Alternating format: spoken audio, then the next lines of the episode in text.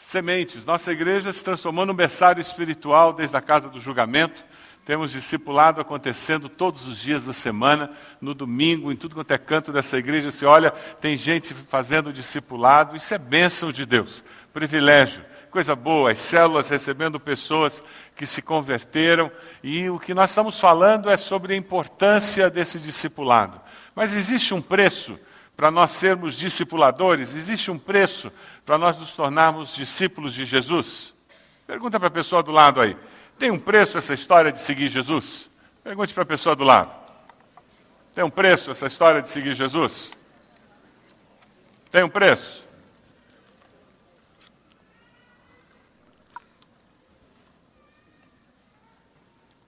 Acho que tem até o preço de pagar mico, né? Eu estou vendo a opção de célula toda arrumadinha aí. As células que estão caracterizadas. Fiquem de pé, por favor. As células que estão caracterizadas. Olha lá, olha lá. Olha lá, olha lá.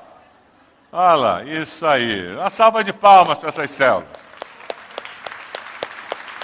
Aí, olha lá, que legal.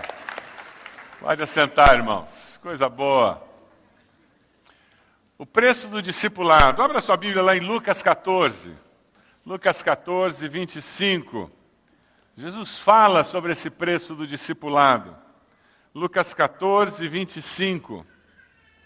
Veja se a pessoa que está perto de você tem Bíblia, sabe achar. Às vezes a pessoa não sabe onde está Lucas. Lucas 14, 25. Reparta sua Bíblia com alguém na frente, atrás, que não, não tem Bíblia e mantenha a Bíblia aberta, nós vamos voltar várias vezes ao texto. Lucas 14, 25. Uma grande multidão ia acompanhando Jesus. Este, voltando-se para ela, disse: Se alguém vem a mim e ama o seu pai, sua mãe, sua mulher, seus filhos, seus irmãos e irmãs e até sua própria vida, mais do que a mim, não pode ser meu discípulo. E aquele que não carrega sua cruz e não me segue, não pode ser meu discípulo. Qual de vocês, se quiser construir uma torre, primeiro não se assenta e calcula o preço para ver se tem dinheiro suficiente para completá-la? Pois se lançar o alicerce e não for capaz de terminá-la, todos os que a virem rirão dele, e dizendo: Esse homem começou a construir e não foi capaz de terminar. Ou qual é o rei que, pretendendo sair à guerra contra outro rei, primeiro não se assenta e pensa se com dez mil é capaz de enfrentar aquele que vem contra ele com vinte mil? Se não for capaz, enviará uma delegação enquanto o outro ainda está longe e pedirá um acordo de paz. Da mesma forma, qualquer de vocês que não renunciar a tudo o que possui, não pode ser meu discípulo. O sal é bom, mas se ele perder o sabor, como restaurá-lo? Não serve nem para o solo, nem para adubo. É jogado fora. Aquele que tem ouvidos para ouvir, ouça. Mantenha a sua Bíblia aberta, nós vamos retornar várias vezes. Jesus fala sobre o preço do discipulado e fala sobre uma das grandes dificuldades do ser humano. Quando nós estamos tentando ser alguma coisa, estamos tentando nos transformar em alguma coisa que nós dizemos, é isso que eu quero, nós somos tentados a focar no exterior, na aparência. E com isso nós simplesmente nos esquecemos que o exterior deve ser consequência do interior. Dê uma olhadinha nesse filme, que nos ajuda a enxergar como é que nós normalmente resolvemos as nossas, nossas dificuldades. O ser humano normalmente faz o que aparece nesse filme.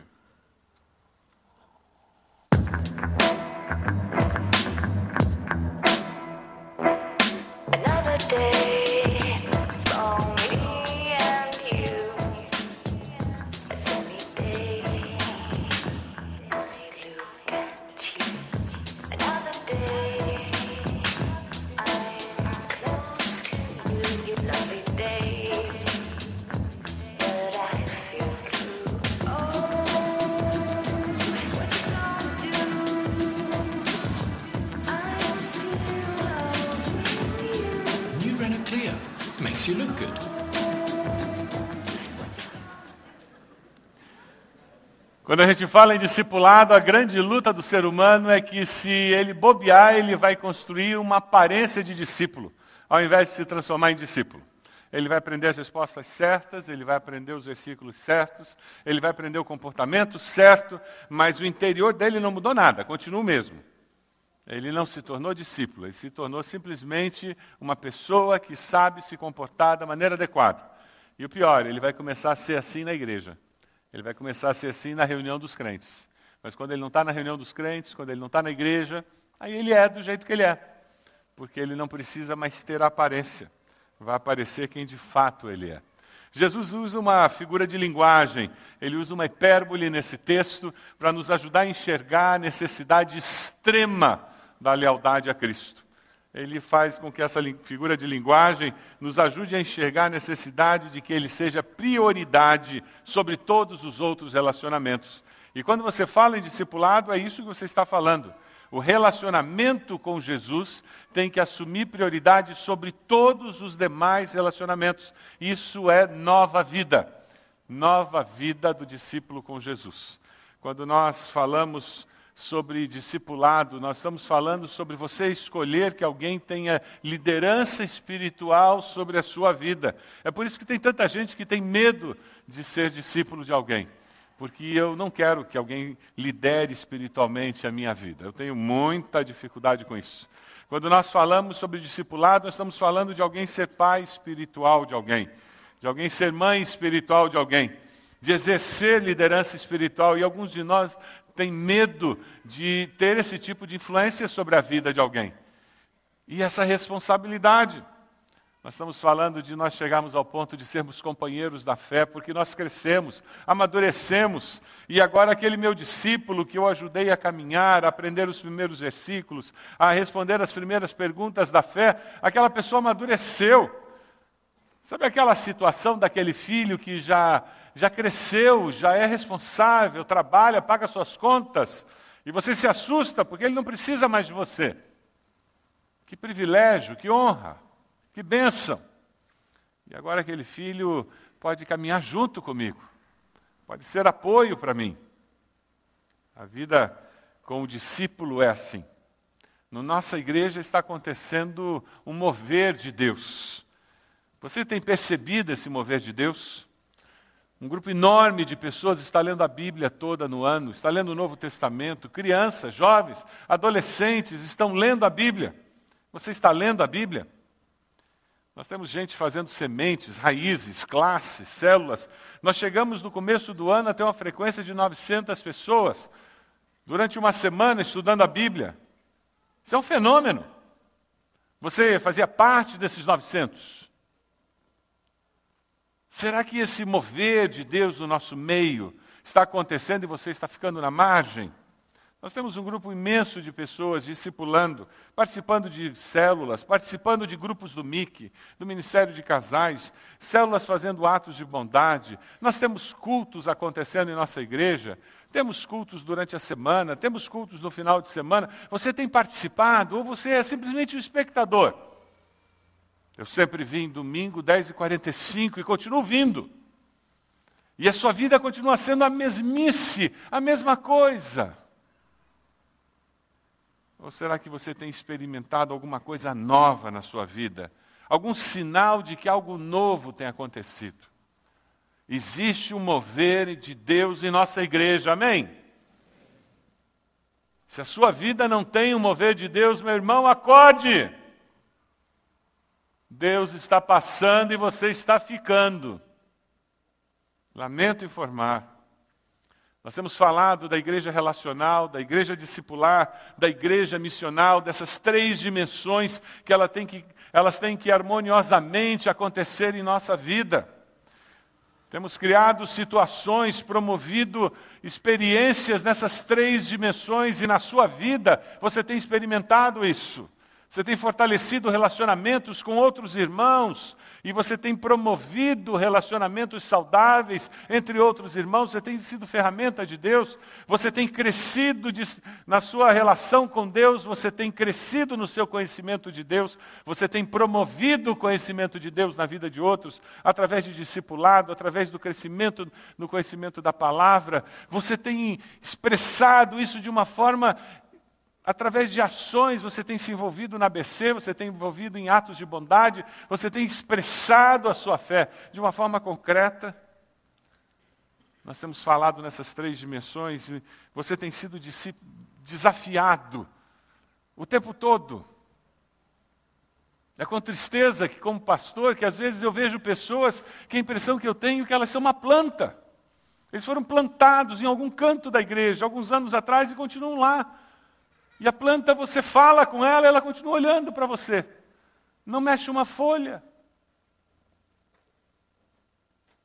Graças a Deus, a maioria não é assim. Graças a Deus, o que eu vejo é vida, movimento. Graças a Deus, a muitas pessoas o que eu tenho que fazer é dizer, meu irmão, vai mais devagar. Você está se envolvendo demais.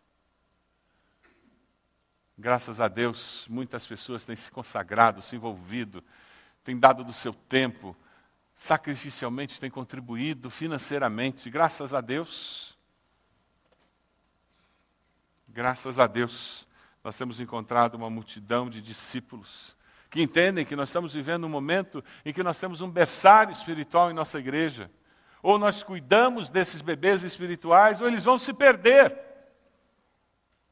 O que você está fazendo com esses bebês? Você já se ofereceu para cuidar de um deles?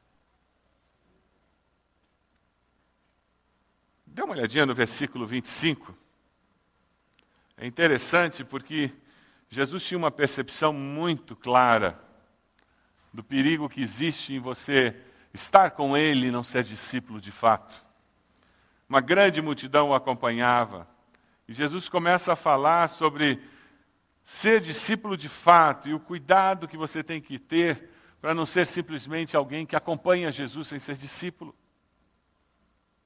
Alguém pode estar dentro de um campo de futebol e não ser um jogador? Tem gente que tem até roupa de jogador, mas não joga nada. E todo sábado está lá, insiste. É aquele que é o último escolhido, né? É possível alguém se inscrever numa maratona e não ser um maratonista? Eu li uma historinha de um professor que foi procurado com alguém que disse: aquele jovem disse que foi o seu aluno.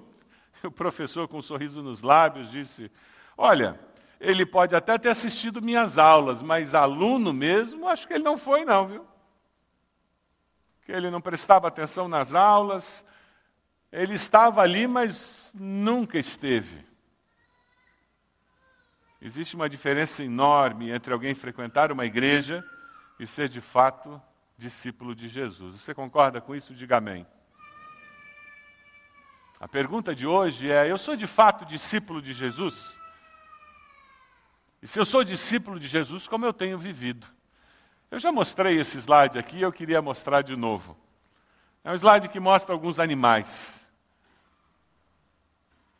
Você percebe alguma coisa nesses animais que chama atenção? Pode clicar uma vez, duas, três. Ganso vestido com smoke não vira pinguim. Gato com orelha de coelho não vira coelho. E cachorro com roupa de ovelha não vira ovelha. Não é porque eu frequento igreja que eu viro discípulo de Jesus. Veja o versículo 26. Jesus, de uma forma muito intensa, ele deixa muito clara, muito claro, que discípulo é quem o segue, é quem prioriza o relacionamento com ele. Isso lembra o que a palavra nos fala em Deuteronômio 6, 5. Vamos ler juntos esse texto que está na tela? Ame o Senhor, o seu Deus, de todo o seu coração, de toda a sua alma e de todas as suas forças. A prioridade na minha vida é o meu relacionamento com Jesus. É por isso que eu vou ter tempo para discipular alguém. É por isso que eu vou ter tempo para conversar com o meu discípulo, para investir na vida dele. É por isso que eu vou ter tempo para fazer esse tipo de coisa. Eu vou continuar trabalhando, sim, eu tenho que pagar minhas contas, eu vou continuar trabalhando, sim, eu tenho minha profissão, me realizo profissionalmente, mas na minha agenda tem tempo. Porque eu amo ao Senhor acima de todas as coisas, é isso que Jesus está dizendo. E nós, na vida moderna, nós dizemos, não, eu amo a Jesus, mas sinto muito Jesus, eu não tenho tempo. Sinto muito Jesus, eu não tenho dinheiro, porque eu gastei tudo comprando aquela televisão enorme, comp uh, comprando um carro novo e o meu orçamento ficou horrível, porque eu fiz aquela viagem, gastei tudo, eu não tenho dinheiro, Jesus, para entregar o dízimo. Você já ouviu alguém dizer, eu vou entrar no cheque especial para entregar o dízimo? Já ouviu? Ninguém entra no cheque especial para entregar o dízimo. Você entrou no cheque especial para as outras despesas. E o dízimo é primícias. Amém? A primeira coisa que você faz é tirar o dízimo. Um irmão chegou para mim e disse: Pastor, resolvi essa questão de dízimo. Botei no débito automático. Eu sou sem vergonha, pastor. Ele disse para mim: Eu sou tão sem vergonha que se eu não colocar no débito automático, eu vou começar a gastar o dinheiro antes de entregar o dízimo. É interessante porque nós nos enganamos a nós mesmos, né? Mas quem deseja seguir a Jesus deve escolher que Ele seja incondicionalmente seu Senhor e guia. Essa é a condição, a característica do discípulo. Veja o versículo 27. Dê uma olhadinha no versículo 27 no texto. Quem é o discípulo? É aquele que não que carrega o quê? A cruz de Cristo e que segue a Jesus. Ele usa a maneira negativa para chamar atenção. Ele está dizendo: só pode ser discípulo quem toma a cruz e quem segue. O que é carregar a cruz? Não é morar com a sogra, pode ter certeza. O que é carregar a cruz? Pergunta para a pessoa do lado aí. Se não é morar com a sogra, o que é carregar a cruz?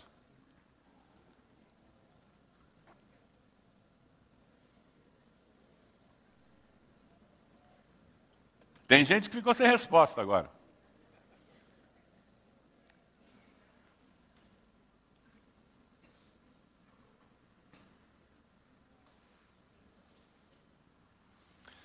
Dê uma olhadinha no versículo anterior, você vai entender o que é carregar a cruz. Se você olha o versículo 26, fica mais claro o que é carregar a cruz. Jesus fala sobre amor incondicional, sobre compromisso incondicional, sobre prioridade de relacionamento, e ele diz: se você não carregar a cruz, ou seja, se você não fizer isso, você não é discípulo. Essa identificação pública, esse compromisso incondicional com Ele é carregar a cruz. É como se você andasse com aquela cruz por tudo quanto é lugar que você fosse, se lembrando que eu sou de Jesus, aleluia. Lembra desse hino? Eu sou de Jesus, aleluia, acabou. Mente, corpo, alma, submissos aos valores, à ética do reino de Deus. Porque agora eu sou do reino de Deus porque eu sou uma nova criatura, mudou meu jeito de ver a vida. Deus está construindo em nossa igreja uma geração de discípulos. Discípulos que negam a si mesmo e tomam a cruz. É isso que Deus está fazendo. E essa geração é formada de crente velho, de 40, 50 anos de convertido e de crente novo, recém-convertido. Porque Deus não tem preconceito. Ele trabalha com qualquer tipo de convertido. O único pré-requisito é ter sido lavado no sangue de Jesus. Eu queria convidar a irmã Lloyd, por favor, para vir à frente, a Marlene. Nós vamos ouvir o testemunho de uma discípula e um, uma discipuladora. Duas irmãs compartilhando como é que tem sido essa experiência de ser discipulado por alguém e de discipular alguém. Bom dia. Conta para gente como é que tem sido essa experiência de ter alguém discipulando você, de fazer discipulado, como é que tem sido isso? Essa experiência está sendo muito boa para mim.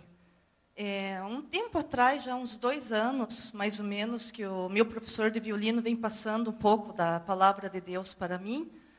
E daí eu assisti agora há pouco que teve a Casa do Julgamento. E daí eu senti uma presença muito forte de Deus. Eu estava passando por alguns problemas familiares e esses problemas todos acabaram. Uhum. E eu sinto uma paz interior, uma alegria muito grande, uma gratidão ao meu professor, o Cássio, e a Loide, que estão me ajudando nessa caminhada. E estou muito feliz. Está fazendo um bem enorme para a minha vida. O que, que eles fazem para fazer essa diferença na sua vida? É, eles não fazem nada, né? É Deus que está falando através deles. Eu estou ouvindo a palavra de Deus através deles. E está me fazendo, trazendo paz para o meu coração. Percebe a, o que é ser discipulador? Ela não usa roupa de Mulher Maravilha. Ela não é toda poderosa, ela é crente em Jesus, serva do Senhor. E ela se dispôs. E porque ela se dispôs, ela está sendo usada. Sim. O Cássio, trabalhando, dando aula de violino, isso. foi usado. Foi usado, isso. Deus passou através dele a palavra para mim, né? E isso tem abençoado a tua vida? Tem abençoado. Feito muito. diferença? Feito, bastante. Que bastante bom. diferença. Obrigado, Marlene. É, Passa para ela o microfone, por gentileza. Lloyd, qual tem sido a tua experiência de discipular alguém? Eu sei que ela não é a primeira a ser discipulada. Eu sei que você já tem esse ministério. Vira para o pessoal ali, por favor. É gratificante, porque na verdade aquilo que a Marlene falou, nós não somos nada, mas o Senhor nos usa pela sua misericórdia. E ver os frutos é, é gratificante, é glória para Deus. E como é que você fica tranquila, você fica nervosa, já ficou nervosa quando ia encontrar com a discípula? Existe uma luta por trás disso tudo, né? Mas o Senhor sempre nos dá vitória. Uhum. Hoje a gente iniciou, foi, foi a primeira vez que nos encontramos uhum. para fazer os sementes. E, mas a Marlene tem uma sede muito grande e a gente vê a transformação que Deus está fazendo na vida dela. Legal. Benção. E outros discipulados que você fez, como é que foi? Bem, nós temos um casal irmão que casal de amigos que Deus tem trabalhado na vida deles, né? Tem restaurado. Então, nós temos visto o poder de Deus através desse ministério de aconselhamento e de, de discipulado. Deus tem trabalhado. E na tua vida, o que acontece quando você faz isso? Nós somos desafiados a perseverar em fidelidade e lealdade a Deus, uhum. sempre. E traz crescimento para você? Com certeza. Uhum. Obrigado. Muito obrigado.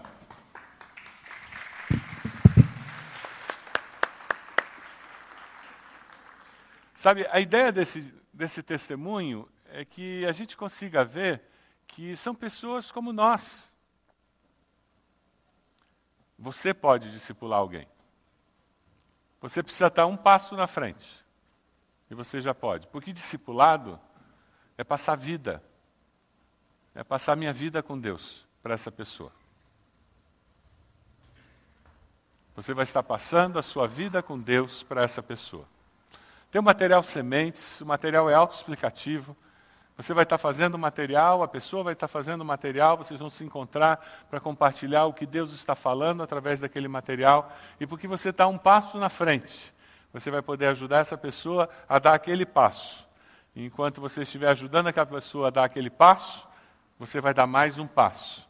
E a sua vida vai estar sendo abençoada. É interessante, porque quando você se envolve no momento em que Deus está se movendo, você percebe como é bom participar do que Deus está fazendo. Historicamente, isso acontece. Lá nos Estados Unidos, eles tiveram dois avivamentos.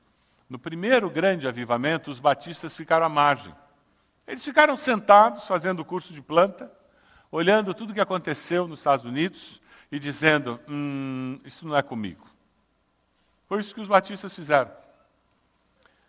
Pela graça e misericórdia de Deus, alguns anos mais tarde, aconteceu o segundo grande avivamento nos Estados Unidos.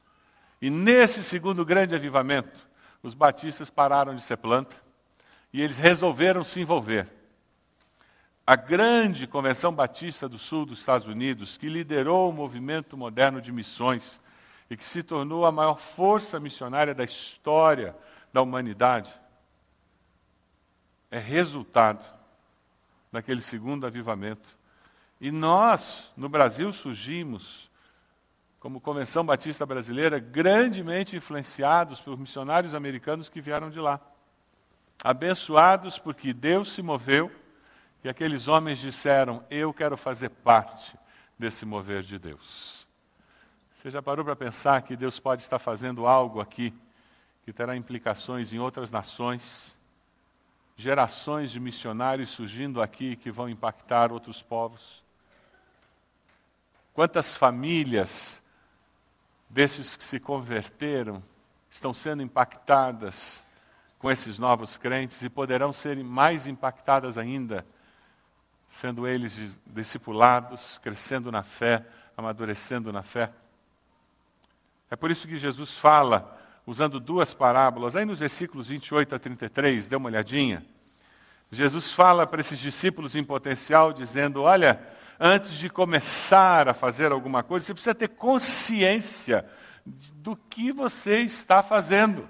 Você não está brincando de crente, você não está brincando de discípulo, é coisa séria. Por isso você tem que ter um compromisso sério comigo, com tudo que vai acontecer. Você precisa abandonar tudo aquilo que coloca o seu coração fora do centro da minha vontade. Do versículo 28 ao 33, ele conta duas parábolas, a da construção da torre e a da guerra. E ele diz: Olha, senta e assume um compromisso sério com o que você está fazendo. Porque se você não tiver sob o controle daquele que de fato pode dar a vitória, você vai se dar mal. Você não vai viver de fato a proposta do discipulado cristão.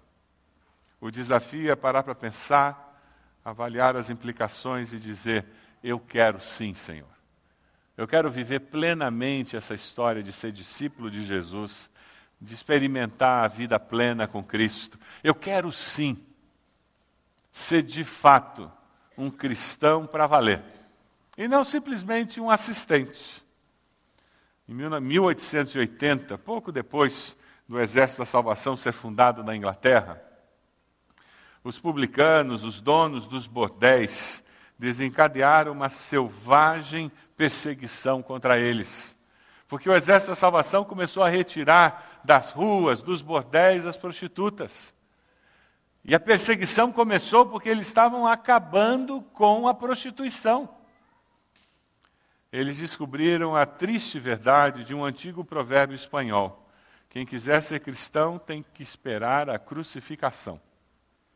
No ano de 1882, 669 oficiais do Exército da Salvação, líderes espirituais do Exército da Salvação, foram espancados ou brutalmente assaltados.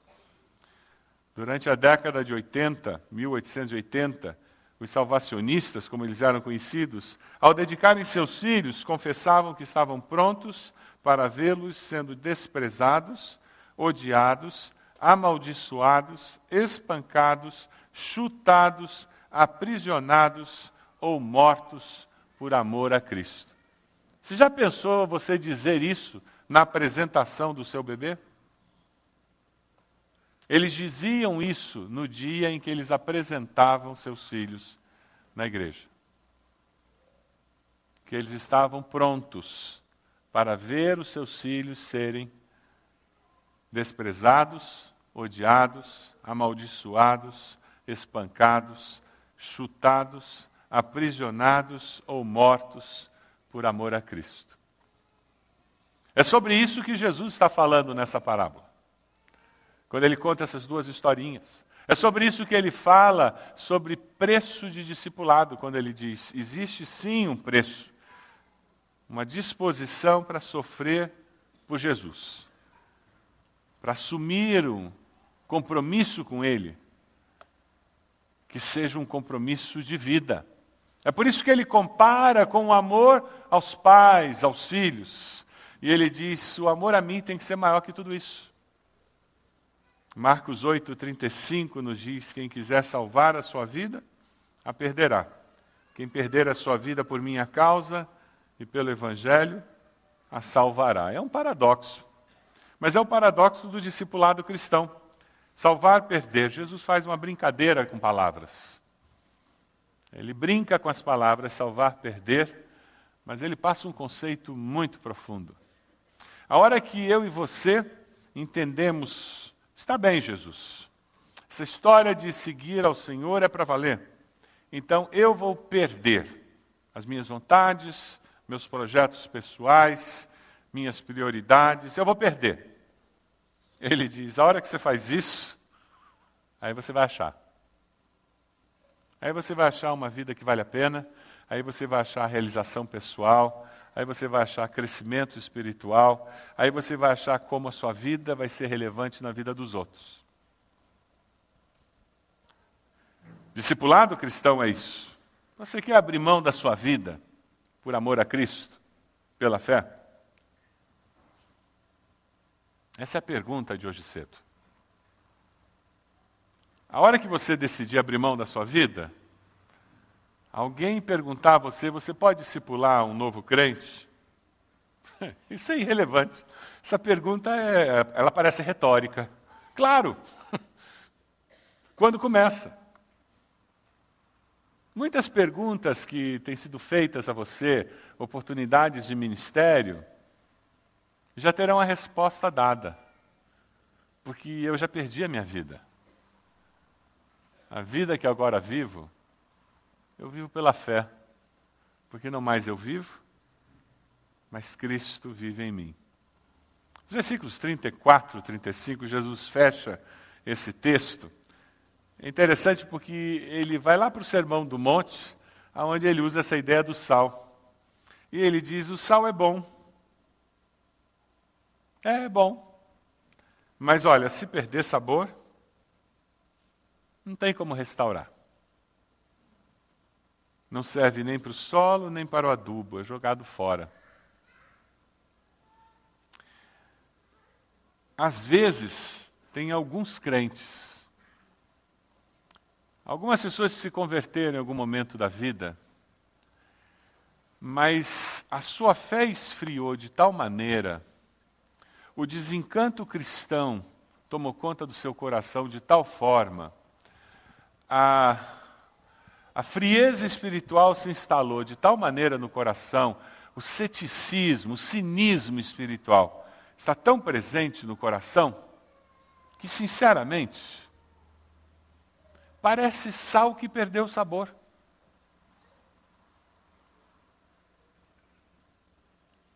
Não serve para nada. A Bíblia fala que apostasia é uma possibilidade. E o que a Bíblia fala sobre apostasia não é coisa boa. Mas existe essa possibilidade. Ai de nós, se isso chegar no nosso coração. Ai de nós. Ai de mim. Ai de você. Se o seu coração se esfriar. E Jesus fala sobre o sal, dizendo: olha, o sal é precioso, mas se ele não cumpre o seu propósito, ele não serve para nada. Alguém que um dia ouviu a mensagem, esfriou na fé, se tornou cético, cínico, debochado, questionador. Não serve para nada. O que, que essa pessoa produz no reino de Deus? Além de dúvidas, além de questionamento, Conhece pessoas assim? Não somam, não agregam, cheio de ideias, cheio de questionamentos, cheio de perguntas, cheios de críticas. Sempre tem uma palavra a ser dada, sempre tem uma opinião a ser falada, sempre tem uma sugestão. Mas na hora do vamos ver, onde foi parar? Na hora do vamos fazer alguma coisa, onde foi parar?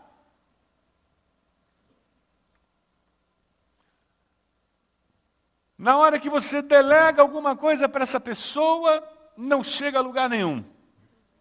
Porque é incapaz de produzir frutos para a vida eterna. Sal que perdeu sabor. O sal naqueles dias se usava para dois fins: preservar e temperar. Nos nossos dias a gente não usa mais para preservar. Raramente alguém pensa em usar sal para preservar. Por causa da refrigeração, nós preservamos através da refrigeração. Mas naqueles dias não tinha geladeira, gente. Eles usavam sal para preservar as coisas. É interessante porque Jesus sabia o que falava. Nós cristãos preservamos a moral. Você já percebeu que quando você tem uma postura cristã no seu ambiente de trabalho e você chega no, numa rodinha, eles param de contar piada suja? O fulano chegou. Isso é o sal chegando. Ele preserva a moral naquele ambiente, pelo menos enquanto ele está presente. É isso mesmo. Sal, ele preserva a moral, ele preserva valores por onde ele passa, onde ele está. Às vezes nós nos sentimos a consciência do ambiente de trabalho, a consciência do grupo que nós convivemos. O sal é usado para temperar, ele traz sabor à vida, esperança, alegria. Mas sabe, nesse texto, Jesus nos fala também sobre o perigo de não sermos discípulos dele e sermos discípulos das trevas. Porque perdemos sabor e não servimos para mais nada. E ele termina dizendo: aquele que tem ouvidos para ouvir,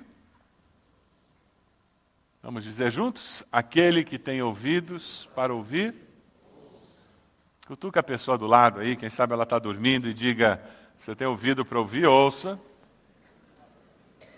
Tem ouvido para ouvir, ouça. Você está ouvindo o que Jesus está falando? Você está ouvindo o que Jesus está falando sobre discipulado? Você tem visto um mover de Deus no nosso meio? Ou você só veio numa peça da casa do julgamento?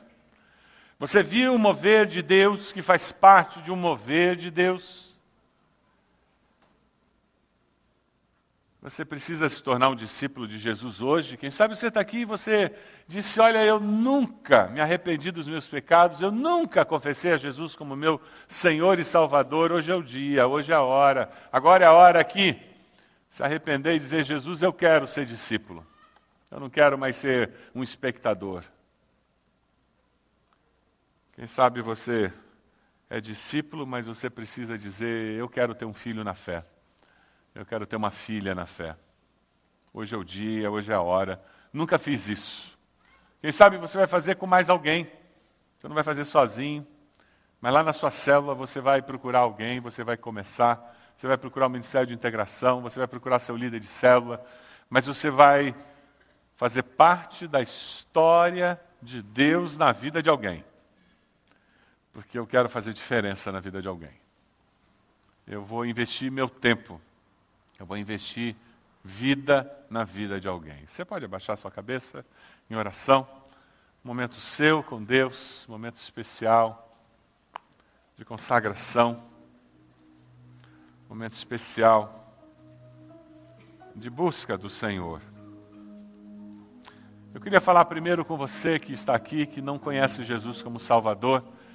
E ouvindo falar desse Cristo que desafia uma vida de compromisso, e ele faz isso porque ele ama você, ele morreu naquela cruz por amar você. E a chamada dele é para uma vida de discipulado, que não é fácil, mas é incrível. A Bíblia diz que Deus prova o seu amor para conosco em que Cristo morreu por nós, sendo nós ainda pecadores. Eu queria desafiar você a fazer uma oração dizendo que você se arrepende dos seus pecados. Diga a Deus: Eu me arrependo dos meus pecados. Eu te peço perdão. Eu abro minha vida para o Senhor vir se manifestar na minha vida. Eu confesso Jesus como meu Senhor e Salvador. Toma minha vida em tuas mãos. Eu quero viver uma nova história com o Senhor. Você fez essa oração? Levante sua mão onde você está e depois abaixe. Eu gostaria de orar por você. Graças a Deus, pode abaixar. Mais alguém? Levante sua mão onde você está. Graças a Deus, graças a Deus. Pode abaixar. Mais alguém? Graças a Deus, pode abaixar. Mais alguém? Onde você está? Graças a Deus. Mais alguém? Levante sua mão. Mais alguém? Pastor, eu fiz essa oração lá na galeria. Alguém? Levante a sua mão. Onde você está? Mais alguém? Graças a Deus, pode abaixar. Mais alguém? Graças a Deus, pode abaixar. Pode abaixar. Mais alguém? Momento especial, especial na sua vida. Graças a Deus. O desafio agora vai ser enquanto a gente está cantando. Eu vou pedir a você que levantou sua mão para vir até aqui à frente. Nós queremos orar com você, ministrar na sua vida. Pode sair do seu lugar, começar a vir para cá. Nós temos pessoas que vão ministrar, orar por você. Nós queremos abençoar você nesse momento tão especial dessa decisão. Pode vir aqui. Vamos ficar todos de pé enquanto essas pessoas estão chegando. Nós vamos começar a cantar. Pode chegar. Isso, já tem gente chegando aqui. Nós queremos orar por vocês. Isso mesmo, momento especial. Momento especial na sua vida. Momento de consagração. Isso mesmo. Vamos chegando. Isso mesmo. Seguir a Jesus é a melhor decisão que pode acontecer na nossa vida. Isso mesmo. Pode chegar. Isso mesmo. Isso, casal aqui. Pode chegar. Chegue mais perto. Pode vir aqui. Isso mesmo. Tempo especial. Pode chegar. Olha lá, pode chegar. Graças a Deus. Pode chegar. Graças a Deus.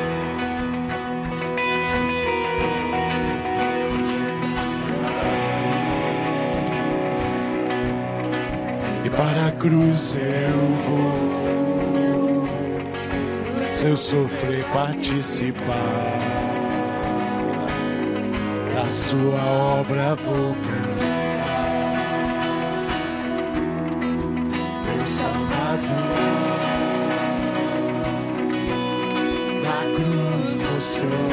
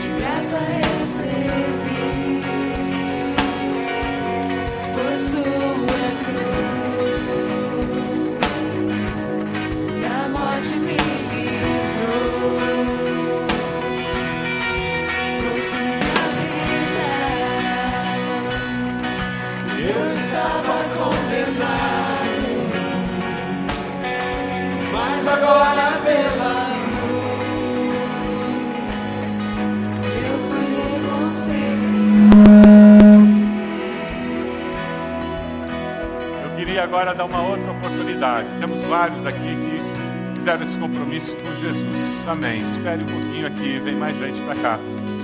Você está aqui, no, uns domingos atrás, várias pessoas já fizeram um compromisso de discipular alguém. E eu queria abrir mais uma oportunidade. Quem sabe você que nunca fez discipulado, você está dizendo, Deus está me desafiando. Lá na minha célula eu vou começar a fazer discipulado. Lá na minha célula eu vou falar com o meu líder, nós vamos começar a discipular. Eu, se nós não temos alguém na célula precisando, nós vamos falar com o pessoal do ministério e nós vamos pegar alguém. Mas eu vou começar a me envolver, eu vou começar a investir na vida de alguém, eu vou adotar alguém espiritualmente. Deus está falando no seu coração? Vem até aqui. Nós vamos terminar esse culto orando por você. Chegue até aqui. Deus falou no teu coração, vem cá. Pode vir. Chegue aqui. Nós vamos cantar enquanto nós cantamos. Pode vir. Deus falou com você, chegue mais. Isso, vem chegando. Pode vir. Nós vamos orar por você. Pode vir. Momento de consagração. Pode vir. Estamos esperando você. Isso mesmo. Pode vir. Momento especial. aplauso. Mas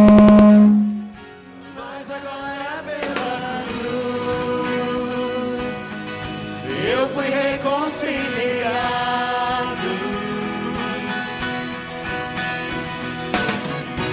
Pela cruz me chamou